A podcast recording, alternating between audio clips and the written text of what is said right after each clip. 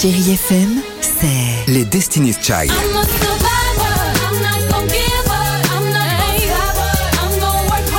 Des souvenirs. Et la musique qui vous fait du bien. C'est ça, Chérie FM. Feel good. Musique. Chérie FM. À voir sur vos écrans, la chronique de Marc Choquet. Bonjour à tous et bienvenue dans ce podcast pour connaître ma sélection ciné de cette semaine. Jennifer Lopez est de retour au cinéma et dans un registre qu'elle connaît bien, la comédie romantique avec le film Marry Me aux côtés d'Owen Wilson. La tournée Marry Me est l'événement à ne pas manquer.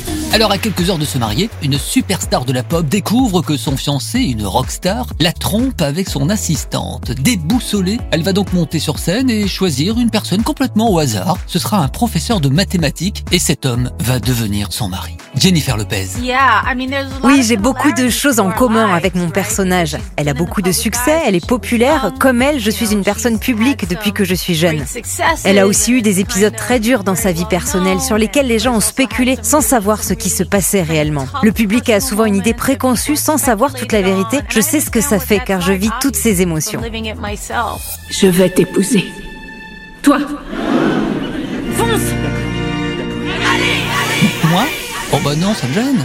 Mais non, elle va choisir, comme je le disais, ce professeur de mathématiques. Alors oui, c'est vrai que Marry Me n'est pas sans rappeler celui de Coup de foudre à Notting Hill, hein, cette comédie romantique, culte, dans laquelle une star hollywoodienne, Julia Roberts, et un libraire, Hugh Grant, tombent amoureux. Donc Marry Me, à voir si vous aimez les belles histoires romantiques. Et je m'arrête cette semaine sur le film d'animation White Snake que j'ai trouvé très beau, les décors, les personnages et cette histoire vont, je l'espère, plaire à vos enfants à partir de 7 ans. n'échappe pas à sa nature. Tu es un humain, je suis un.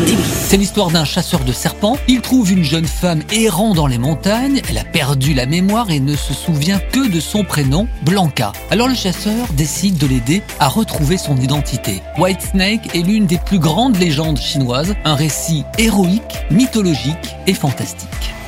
À l'affiche également dans vos salles, enquête sur un scandale d'État avec Roche Dizem et Pio Marmaille. C'est un biopic et thriller efficace entre un ancien infiltré des stupes et un journaliste de Libération. Qui pourrait croire un instant que la police française importe elle-même des dizaines de tonnes de drogue sur le territoire Et puis je termine avec deux autres sorties. Golda Maria de Patrick et Hugo Sobelman, ces deux frères qui ont posé leur caméra et filmé leur grand-mère. La dame se livre avec ses souvenirs sur son enfance en Pologne. Golda Maria est le témoignage vivant d'une femme juive née en 1910. C'est à voir absolument s'il est à côté de chez vous.